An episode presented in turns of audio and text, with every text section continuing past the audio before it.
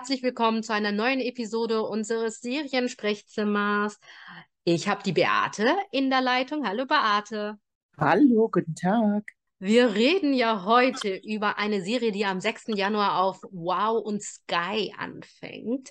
Das ist Interview with the Vampire. Es gibt ja auch diese ganz Kultverfilmung, ne? Also mit Brad Pitt und Tom Cruise von damals noch. Ähm, was hast denn du gedacht, als du gehört hast, dass das jetzt auf einmal eine Serie wird? Ich dachte so, bitte nicht. Ja. Weil ich meine, der Film ist ja von 94 und es ist wirklich eine sehr, sehr gelungene Filmadaption. Zumindest zu 90 Prozent, sagen wir mal, im Vergleich zum Buch. Und als ich gehört habe, dass die eine Serie draus machen, dachte ich, ach du grüne Neune. Und dann habe ich aber gelesen, dass AMC die macht. Und AMC steht ja nun wirklich für Qualität. Ja. Ähm, dann dachte uns. ich, Mad Men, ja, The Walking zum Dead. Beispiel. Ja, und dann dachte ich, okay, das gefällt mir gut. Also da warte ich zumindest erstmal ab und bin nicht so voreingenommen, sondern lass mich mal drauf ein. Dann habe ich noch gelesen, dass irgendwie der Regisseur, der auch für Game of Thrones gearbeitet hat, unter anderem, dass der die ersten beiden Episoden directen wird, irgendwie Alan Taylor. Und dann dachte ich, okay, das ist auch ein gutes Zeichen. Dann habe ich irgendwie gelesen, wer gecastet worden ist. Das fand ich auch schon sehr, sehr gut. Also ich war so leicht, leicht positiv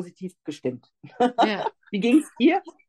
Ähm, ich habe, ich muss zugeben, dass ich diesen Film von 94, also das ist schon so lange her und ich bin ja auch ein bisschen empfindlich, gerade was so Blut und Vampir und so Sachen angeht, dass ich irgendwie gedacht habe, so, naja, also ich weiß nicht, ob das was für mich ist, ne? Ich muss zugeben, ich habe auch nur reingeschaut, weil wir netterweise von Sky einfach die Screener geschickt bekommen haben. Ähm, so ungefragt. und dann dachte ich so, ach komm, also wenn man schon hier so Screener vorliegen hat und Beate hat schon mal reingeschaut und gesagt, es ist ganz gut, schaue ich vielleicht doch auch mal rein. Ne? Aber ja, ich bin nicht so ein großer, sehr blutig Vampirfilm-Gucker. Und ich meine, klar, von Anne Rice, äh, die Bücher, die habe ich bestimmt auch hier rumfliegen, wenn ich ehrlich bin, ne? Also es sind ja auch, äh, sind ja auch Kultbücher, ne? Das ist ja diese Vampirreihe, die kennen eigentlich die meisten, die irgendwie so Fantasy-Sachen lesen. Ich kann besser Fantasy lesen, als sie gucken, manchmal, tatsächlich. Ich glaube, das, das ist ja auch für viele, das war, die, die Bücher sind von 1976. Ja. Und das war, glaube ich, auch so ein bisschen in der Neuzeit. Es gibt ja einige Bücher, die davor waren. Das war so ein bisschen so der Aufbruch für viele, sich mit so Gothic, Wave so zu beschäftigen. Und in den 80ern hast du das ja auch, dieses Gefühl, hast du ja dann diese Melancholie und dieses Düstere hast du in der Musik ja dann auch gehabt. ja. Das war ja so eine, finde ich, so eine Entwicklung, die es da gegeben hat. Und ich glaube, dass dieses Buch oder die Bücher von ihr einen großen Teil äh, zu einer ganzen Bewegung beigetragen haben, Ach denke krass, ich. ja. Mhm. Also Ja, äh, ich denke, dass die Gothic Wave Bewegung in der Visualität auf jeden Fall diese Romantik, die das Ganze ja auch so ein bisschen hat. Vampire umgeben ja nicht nur eine Brutalität, habe ich so habe ich es immer wahrgenommen, sondern auch so eine gewisse Romantik. Ja. Und das Besondere an den Büchern von Anne Rice war ja, dass Homosexualität eine Rolle gespielt hat. Ja. Und das war der größte Kritikpunkt am Film, weil sie bei der Adaption der Bücher in der Verfilmung von 1994 fast gar nicht vorkam. Hm. Die haben das bewusst außen vor gelassen. Und das finde ich, deswegen finde ich jetzt bei der TV-Serienverfilmung, da ist das ein ganz zentraler, wichtiger Punkt. Also ich kann den Vergleich gar nicht mehr ziehen, wenn ich ehrlich bin. Es ist für mich einfach schon viel zu lange her, dass ich den Film vor Augen habe. Aber du ihn noch vor Augen und kannst einen Vergleich ziehen oder wollen wir allgemein einfach nur mal darüber reden, worum es in der aktuellen Serie geht? Ja, vielleicht kurzer Abriss. Es ist ja, wie gesagt, ähnlich wie im Buch auch und wie in der Verfilmung eben auch. Es geht um die Lebensgeschichte von einem Vampir, der heißt Louis de Pont du Lac, der diese Lebensgeschichte einem Journalisten erzählt, Daniel Malloy. Das Leben von Louis de Pont du Lac beginnt 1910 in New Orleans. Dort lernt er den Vampir Lestat de Lioncourt kennen, der macht ihn auch zu einem Vampir. Dann gehen die eine Liaison ein, eben eine homosexuelle Liaison. Das ist der große Unterschied eben zum, zum Film. Da war das immer nur ganz leicht angedeutet. Jetzt ist es ein zentraler Punkt. Mhm. Und der Louis de Pont-du-Lac trifft zweimal einen Journalisten, einmal in jungen Jahren und erzählt ihm da schon Teile seiner Geschichte. Und dann erzählt er ihm eigentlich die komplette Lebensgeschichte in unserer Zeit. Ja. Also er trifft ihn 2022 wieder, lebt dann in Dubai und erzählt ihm die komplette Geschichte. Damals hat er ihm nur so Teile. Und jetzt sind beide eben erwachsen. Also Danny Malloy ist kein junger, aufstrebender Journalist mehr, sondern ein alter, eingesessener, renommierter Journalist. Der mit, mit seinen eigenen Dämonen einer Krankheit zu kämpfen hat, ne? Ja, Und davor eben. aber als, als junger, als junger mit Drogen, ne? Also auch eine Drogenvergangenheit hatte. Ich glaube, ähm, dass, der, dass, die, dass die sich so gegenseitig bedingen. Also die haben sich gegenseitig angezogen in der Art und Weise, wie sie sich kennengelernt haben in der Bar. Ja. Ich glaube, dass Menschen, die im Geiste ähnlich sind, sich anziehen anziehen automatisch. Hm. Und das passiert bei den beiden, ja. Die haben sich ja in der Bar kennengelernt. Lass uns mal über die Homosexualität reden. Das ist das, was du ja als erstes erwähnt hast. Das, was dir auch gefällt, dass das jetzt auch endlich mal äh, dargestellt wird und ein Raum dafür gefunden wird. Ne? Das war ja die Intention von Anne Rices Roman. Ja. Also das hatten sie in ihren Roman, war das ein zentraler Punkt. Nur in der Verfilmung 1994 kam das fast überhaupt nicht zum Tragen. Es schwang unterschwellig ganz leicht immer nur mit. Sie haben es jetzt zum, zum zentralen Punkt gemacht, weil sie darüber auch, und das ist ja auch ein Punkt, der in der Verfilmung 1994 eben nicht so zum Tragen kam, was ein ganz, ganz wichtiger Punkt in der jetzigen Zeit ist, das hat auch mit Veränderungen in der Gesellschaft zu tun, dass die nächsten Themen, die sie in den Mittelpunkt rücken, ist Rasse. Ja, und Rassismus. Das, weil gerade, ähm, das muss man ja dazu sagen, Luis ist ja ein schwarzer Vampir. Und, und äh, einer, der erfolgreicher Geschäftsmann ist, aber trotzdem von weißen Geschäftspartnern immer noch gezwungen wird, sie mit Sir anzusprechen. Was ihm ja selbstständig nervt. Also wo er wirklich ständig die ganze Zeit, er hat eine Grundwut in sich, glaube ich. Und das ja. ist die gleiche Wut, die Lestat, der, der Leon Coach spürt diese Wut ähm, und versucht, die zu kanalisieren so ein bisschen. Und, und obwohl er so ein erfolgreicher Geschäftsmann ist, wird er ja nicht angesehen von den weißen Geschäftsleuten von New Orleans. Wird er ja nicht. Nee. Er, wird, er ist irgendwie dabei und er darf mit denen Poker spielen, aber er muss immer noch Sir zu ihnen sagen. Naja, und äh, er bietet ja eine Dienstleistung. Ne? Er ist ja ein Pimp. Er bietet eine Dienstleistung, die er auch irgendwie ganz gut finden und, äh, und wichtig ist für sie. Ne? Ich glaube, das ist so eine Art, wir brauchen den Akzeptanz, ne? aber genauso wie du es gesagt hast, immer noch mit, mit diesen richtig schlimmen Unterschieden. Als er dann zum Vampir wird, eskaliert das Ganze ja auch am Anfang. Ja. Und was noch dazu kommt, ist, dass Louis ja eigentlich, wie sagt man, so ein, so ein Closet-Gay ist. Also er, er vor seiner Familie sagt er das nicht oder lebt er das nicht öffentlich, er lebt das auch nicht öffentlich in der Gesellschaft, dass er schwul ist er versteckt sich, ja. bis er eben auf Lestat trifft. Aber ist ja auch verständlich, es ist ja auch die Zeit, ne? Anfang des ja, äh, 19. Klar. Jahrhunderts in New Orleans war es überhaupt erlaubt? Wahrscheinlich nicht, ne? War es noch verboten, homosexuell oder offen homosexuell zu sein, ne? Ja, ja, ja, klar. Und dann noch als Schwarzer, der von Weißen ja sowieso immer noch als mindere Rasse irgendwie angesehen wurde in der Zeit, obwohl er erfolgreich ist und obwohl er gut situiert war eigentlich, äh, in, wenn man sich anschaut, wo er gelebt hat, wo, wie das Haus seiner Familie aussieht. Ja. Das war ja nicht jetzt irgendeine Spelunke oder so, ja. sondern es war ein Haus. Beate, diese Liebesbeziehung, die Luis und Lestat dann ähm, über Jahrzehnte dann führen, ist ja auch nicht immer gesund, ne? muss man ja auch sagen. Natürlich kann man sagen, klar, sind ja auch, äh, sind ja auch Vampire, da, da kommt ja das Dämonische ja sowieso ohnehin durch.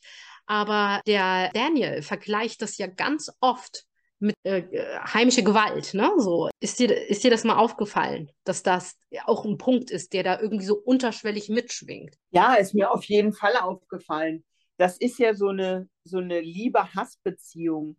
Also ich glaube ja, also das ist meine Theorie zu Vampiren, der verwandelt wird. Ja. Wird immer ein, eine gewisse Form von Hass auf den Vampir haben, der ihn äh, verwandelt hat, ja. glaube ich. Weil er ihn aus dem völlig normalen Leben rausreißt. Und es mag ja am Anfang interessant sein, für immer zu leben. Aber ich glaube, je älter die Vampire werden, das ist zumindest in fast allen Vampir-Verfilmungen, Büchern, die ich bisher gelesen habe, war das immer ein, auch ein, ein Leidensweg, dass sie unsterblich sind. Ja, weil um sie herum ja alle sterben, egal mit wem sie eine Familie gründen oder mit wem sie zusammen sind, alle ja. sterben um sie herum. Ihre eigene Familie. Hm? Ja, auch die, genau, auch die, die Urfamilie, die derjenige mal hatte. Und ich glaube, dass das ein Teil dieser Hassliebe irgendwie ist. Und es kann aber auch sein, das ist wahrscheinlich nur eine Interpretation, dass der Louis de Pont-du-Lac auch so ein leichtes Sado-Maso-Vorliebe hat, vielleicht, mhm. die sie da ausleben, die beiden. Ja. Es kann aber auch sein, dass es tatsächlich häusliche Gewalt ist, was, was mit Abhängigkeit zu tun hat. Das sind ja alles Interpretationsmöglichkeiten. Hm. Er schwingt auf jeden Fall durch diesen Daniel, der das ja immer wieder sehr ironisch und finde sehr unempathisch sagt, schwingt das aber auf jeden Fall immer wieder mit. Ne? Ich hatte ein bisschen Angst vor diesem Kindervampir-Ding, muss ich sagen. Ähm, das war, glaube ich, eine der ersten Rollen äh, aus dem Film mit der ähm, Kirsten Dunst. Die hat ja die Claudia gespielt, weil ich irgendwie das furchtbar fand, dass ein Kind so dämonisch auch dargestellt wird. Jetzt ist das in diesem Fall nicht so schlimm wie in dem Film. Ging es dir ähnlich? Och nö, also ich finde, die ist schon richtig knackig. Also aber nicht ja so nicht jung. Verraten, aber nicht so jung ist sie. Ich fand es ja, nicht so schlimm, weil sie nicht so jung war. Weißt du, was ich meine? Ja, das haben sie aber, glaube ich, absichtlich gemacht, um da eine, eine größere Bandbreite irgendwie zu haben. Ja. Weil so ein wirkliches Kind, also so ein Achtjährige oder Zehnjährige, da ist das wirklich befremdlich, denke ich. Das ja. verstehe ich voll.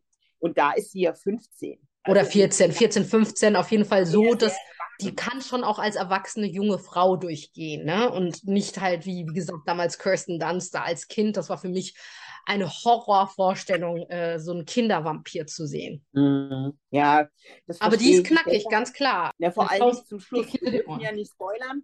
Hast du, alle, hast du alle Folgen gesehen? Ich habe alle Folgen gesehen, ja. Dann weißt du ja, wie es ausgeht. Also ich weiß, wie es ausgeht. Ne, so. ja. Und da kommt ja, das, da wird es ja dann richtig, da wird es ja schon, das wird schon, das, ja. Also, also da ist dann ordentlich, was sie da veranstaltet.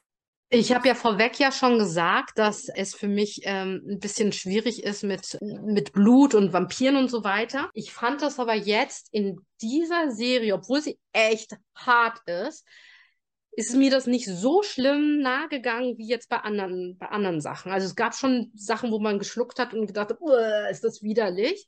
Aber irgendwie haben sie es trotzdem so hingekriegt, dass ich, also ich finde The Walking Dead schlimmer. Ja, ich glaube, das liegt so ein bisschen an an dem Look und an der Ausstattung und an der Cinematografie und die, das Production Design, das ist ja alles Wahnsinn. Das ist ja super opulent und wunderschön. Das ist, sind so tolle Sets. Also das ist wirklich beeindruckend. Also die Visualität finde ich absolut fantastisch. New Orleans zu der Zeit, ne? Wahnsinn. Also haben sie wirklich gut gemacht. Und die haben ja auch vor Ort gedreht. Die haben sehr, sehr viel Wert auf Design und, und Look und Aussehen und Licht und Farben und Kostüme gelegt. Das lenkt auch immer mal so ein bisschen von der Brutalität ab, finde ich. Also, weil wenn du so ein schönes Setting hast, bei The Walking Dead ist ja alles grau und dreckig und kaputt und fertig und bläh. Ja. Und, und das wirkt noch viel, viel krasser als jetzt dieses bunte, opulente, laute, fröhliche, boah, elegante, also das, das hat man ja die ganze Zeit, dass du dieses Set bewunderst. Ich frage mich, ob es auch ein bisschen mit diesem Dexter-Effekt so ein bisschen zusammenhängt, ne? Bei Dexter ist es ja so, dass man von Anfang an die Perspektive dieses Psychopathen sieht, äh, ne, dieses, dieses Serienkillers. Und wir sind ja jetzt die ganze Zeit in der Perspektive des Vampirs. Und ich finde, gerade Louis ist ein extrem sympathischer Vampir, ne? Weil du siehst seinen Struggle, du siehst seinen Struggle als Mensch, ne? Als schwarzer Geschäftsmann. Du siehst seinen Struggle als schwarzer Vampir und der dann irgendwann mal selber nicht mehr mit, seinen, mit seinem Gewissen klarkommt und dann nur noch Tiere killt und, und sich von Ratten und Schafen oder sonst was ernährt. Er will, will nicht andere Menschen gefährden, ne? So, und das Vielleicht hängt das auch damit zusammen, dass man so ein bisschen diese fast Vermenschlichung von einem Vampir hat und irgendwie auch deswegen noch ein Verständnis dafür aufbaut, oder? Ja, auf jeden Fall. Das, das ist ja auch so aufgebaut, dass es ein ganz deutlicher Gegenpol zu Lestat ist. Lestat ja. hat ja alle oder fast alle menschlichen Regungen hinter sich gelassen. Da ist ja fast nichts mehr übrig. Mhm. Und ich glaube, zum einen ist er angezogen von dieser immer noch vorhandenen Menschlichkeit, denke ich. Also er ist angezogen von Louis Menschlichkeit. Auf der anderen Seite versucht er ihn ja ständig dahin zu bringen, nee, das musst du alles lassen und du musst das jetzt so konkret durchziehen, wie ich das mache und du musst da kompromissloser sein und er schafft es ja nicht. Also es ist so eine Mischung aus beidem. Und ich glaube, dass es für den Zuschauer wichtig ist, dass man da auch irgendeinen mag. Den Louis magst du ja auf jeden Fall. Also er macht natürlich trotzdem Dinge, die verwerflich sind und die moralisch natürlich nicht äh, für unsere Werte irgendwie in Ordnung sind. Aber er ist ein Vampir, glaub, er ist ein Vampir. Man muss genau. sagen, wie es ist, ne? Also ja, das ist ja die Natur des Vampirs, das zu tun. Ja, er tötet, er ist dann auch manchmal, wenn, wenn, wenn er hat ja so Momente, wo er dann auch so kompromisslos ist und das auch durchzieht, aber dann holt es ihn immer wieder ein. Seine Menschlichkeit erhält er sich, zumindest ist es für mein Empfinden so, die ganze Zeit. Und ja. er versucht ja auch immer noch Kontakt zu seiner Familie zu halten. Das ist ja für ihn wahnsinnig wichtig und, das ist für ihn am, am, ich glaube, deswegen ist er so, so unglaublich traurig die ganze Zeit, weil er seine Familie verliert. Und er. Die mit ihm ja nichts mehr zu tun haben wollen. Ne? Und er auch ein Familienmensch ja auch ist. Ne? Und unter anderem vielleicht auch der Verlust seines Bruders dazu geführt hat, dass er sich überhaupt darauf eingelassen hat, sich zum Vampir zu machen. Ne? So. Also zumindest war das eins der Motive, die da hingeführt haben, ohne wirklich zu wissen, ja. selbst wenn man denkt, ah, Unsterblichkeit, man ahnt wahrscheinlich gar nicht, was es bedeutet, ne? wenn man sich auf sowas einlässt. Fiktiv, natürlich. Ist ja nicht so, als ob es Vampire gibt, aber trotzdem. Wir erfahren ja die ganze Geschichte aus der Retrospektive. Das heißt, wir haben ihn ja in verschiedenen Versionen, wir haben ihn ja schon in der Zukunft der erzählt. Ne? Ähm, ich glaube, das verbindet auch, weil du sozusagen komplett nur aus seiner Perspektive Sachen erlebst. Ne? Also aus der Perspektive der, der Gegenwart und der Perspektive der Vergangenheit. So, aber was mich total interessiert war, du warst ja super skeptisch. Wie bewertest du jetzt, äh, nachdem du die sieben Episoden gesehen hast, wie, wie bewertest du äh, Interview with the Vampire als Serie? Ich bin völlig begeistert. Also ich finde es grandios. Also sie spielen fantastisch. Ich finde, dass die Schauspieler so gut sind. Also mein absoluter Liebling ist der, den Journalisten spielt, Eric Bogosian. Das ist, der spielt so unglaublich, wie er diesen Gegenpol setzt immer die ganze Zeit und immer sich nicht äh, abbringen lässt von, von all dem, was ein Vampir darstellt, von diesem Luxus und von, von seiner Persönlichkeit und sein Charisma und er ist einfach mir doch egal. Ich bin da irgendwie knallhart und stelle meine Fragen und lasse mir auch überhaupt nichts gefallen. Und dieser er hat ja auch nichts zu verlieren, ne? Mit seiner, mit seiner Krankheit vollkommen egal. Der weiß eh, dass er nicht mehr, wahrscheinlich nicht mehr lange zu leben hat. Der zieht es einfach knallhart durch, obwohl das eine vollkommen absurde Situation ist, da zu sitzen und mit einem Vampir ein Interview zu führen. Das muss man sich ja immer mal wieder überlegen, ja, dass das eigentlich eine komplett absurde Situation ist. Und ich finde, diese Figuren sind so gut herausgearbeitet und so gut gespielt und geschrieben. Es hat mich wirklich beeindruckt. Es gibt ein paar Stellen, die sind mir zu kitschig. Da sind ein paar Dialoge mir zu kitschig, also gerade was Claudia angeht. Aber das sind nur minimale Sachen. Ich finde die wirklich rundum gelungen. Ich finde die super spannend. Du willst erleben, wo das hinführt. Die ist ja auch schon für die zweite Staffel direkt bestätigt gewesen. Also vor Serienstart haben sie ja die zweite Staffel schon bestätigt. Insofern wissen wir ja, dass es weitergehen wird. Und mir gefällt, die haben es tatsächlich geschafft, das Thema in die Neuzeit zu bringen. Also von dem Gefühl, was die Serie ausstrahlt, ist es eine moderne Serie, obwohl mhm. sie ja 1910 spielt. Ne? Und trotzdem ja. hat sie aber, weil sie diese Themen wie Sexualität, Rassismus und Homosexualität so in den Vordergrund stellt oder als, als einen großen Zielpunkt ausmacht, schaffen sie einen Dialog hinzukriegen zu unserer Zeit, wo ja in unserer Gesellschaft diese Themen diskutiert werden. Ich gebe dir recht, dass dieser äh, Daniel immer auch dieses, wenn man es, dieses, was du ja vielleicht als kitschig empfindest, ne, oder was du auch schon vorhin als Romantisierung genannt hast, dass es ja immer noch diese Romantisierung vom Vampirismus gibt, ne? Der kriegt das immer wieder hin, das in Frage stellt und immer noch so diese Stimme der Vernunft ist und immer noch sagt, naja, ist das nicht vielleicht eher doch heimische Gewalt? Ach ja, du hast die alle abgeschlachtet und sagen wir, wie es ist, ne? So. Also, der, der bringt das schon so immer auf den Punkt, dass man denkt, ja, ja, das ist nicht eine Romantisierung von so Blutsaugern, sondern da gibt es noch diesen Gegenpol, gebe ich dir völlig recht. Was glaubst du, für wen ist diese Serie was? Wem, wem könnte diese Serie gefallen? Also, ich glaube, dass Leute sie mögen werden, die Horror, äh, Horrorserien mögen. Es wird Leute geben, die Mystery- und Fantasy-Serien mögen, aber auch Leute, die Dramaserien mögen. Ich glaube, das deckt eine ziemliche Bandbreite ab. Ich glaube, dass sie schon intellektuell etwas anspruchsvoller ist. Sie ist nicht platt. Sie ist nicht hohl. Da musst du schon zuhören. Du musst dich darauf einlassen. Das ist jetzt nicht so eine Serie, die mal eben so nebenbei wegguckt. Ne? Also ja. das ist schon ein bisschen, er, er, war, er verlangt von dir schon ein bisschen was ab. Es ist jetzt nicht super anspruchsvoll, es ist jetzt nicht Mad Men oder so, aber, aber gut, es ist eben AMC und AMC macht einfach nichts, was so total flach und platt ist. Das, das es nicht. Aber die muss Insofern, man schon mal verdauen, die Serie, ne? Also die, ja. Äh, so äh, in vielerlei Punkte muss man die erstmal verdauen, muss man jetzt schon ja, sagen. Also wenn du jetzt, wenn du jetzt, ich habe ja, du weißt ja, ich habe ja gerade Bones and All besprochen, mhm. den Film über die Kannibalisten und das ist ähnlich. Du hast natürlich diese Szenen, weil Vampire fressen, trinken Blut. Das ist nun mal so und sie bringen Leute um. Auch das ist so, ja. Also das sind ja die Grundlagen, wie ein Vampir existiert und damit muss man klarkommen können. Und wenn man das kann, und ich bin ja auch ein Schisser, ich bin ja jemand, der ich eigentlich auch. überhaupt keine Horrorfilme und Horrorserien sehen kann. Ich habe wirklich Schiss. Und ich habe Bones and All hingekriegt und ich kriege auch im Interview mit einem Vampir hin. Du kannst es gucken. Also ich hm, glaube, finde ich auch. Selbst wenn du ein bisschen Schisser bist, kannst du es gucken. Und selbst wenn du ein bisschen empfindlich bist, was so Gewalt und Blut und wie gesagt, das ist schon, also da werden auch Körperteile getrennt und es ist schon, da gibt es schon einige Szenen, die, die hart sind.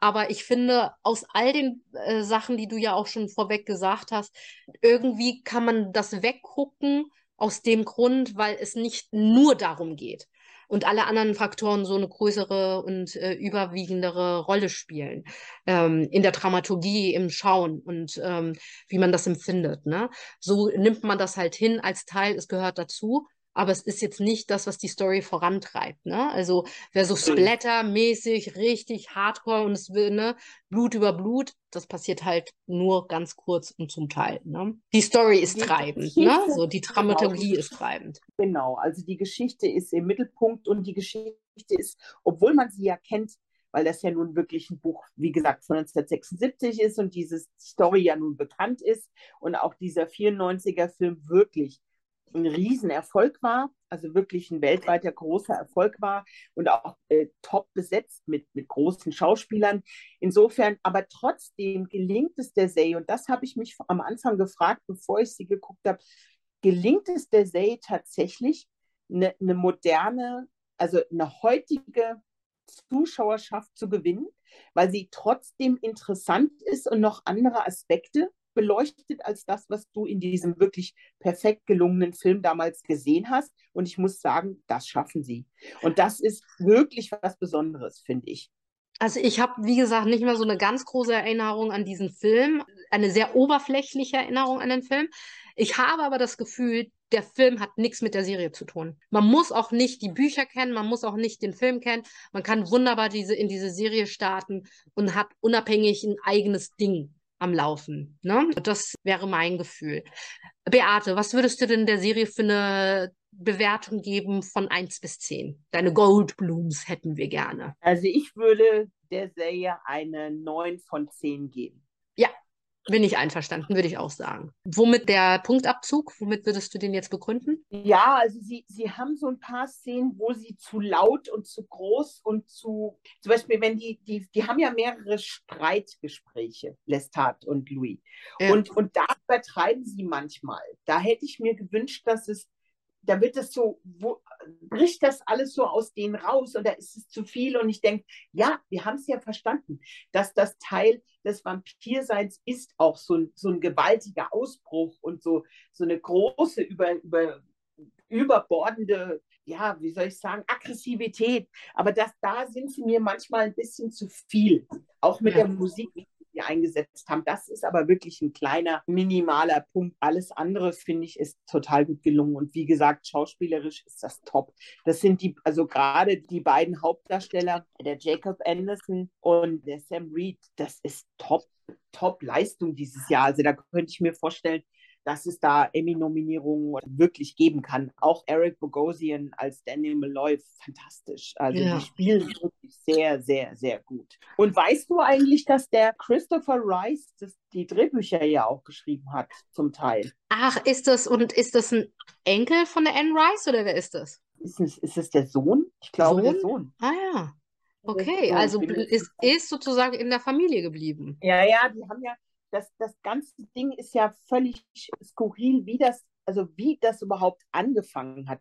Universal Pictures hatte mal die Rechte an den Vampire Chronicles. Ja, dann hatte Paramount die Rechte und kam immer nie dann sollte Brian Fuller 2018 Showrunner irgendwie sein von einer Serie. Dann hat er aber einen Monat später irgendwie aufgehört, weil er irgendwie das Gefühl hatte, das, was er will und das, was Anne Rice will, passen irgendwie nicht zusammen. Dann hat Hulu mitgeboten, mit Warner Brothers zusammen, äh, völlig irre. Und dann hat 2020 AMC die Rechte an den 18 Büchern, äh, die haben Rechte an den 18 Büchern erworben, aber nicht nur für TV-Serien, sondern auch für Filme. Aha, sehr schlau. Und jetzt haben sie als erstes eben Interview with the Vampire als Projekt initiiert. Und die zweite äh, Staffel ist ja schon ähm, bestätigt. So, mhm. aber die haben alle Rechte und da wird noch viel, viel mehr kommen. Und ich nehme an, die wollen ein Franchise das Franchise praktisch neu starten, könnte ich mir vorstellen. Ja, ich meine, du weißt ja, Vampire gehen irgendwie immer, ne? So kennen wir ja noch alle aus Twilight. Das war ja ein Wahnsinnsboom damals.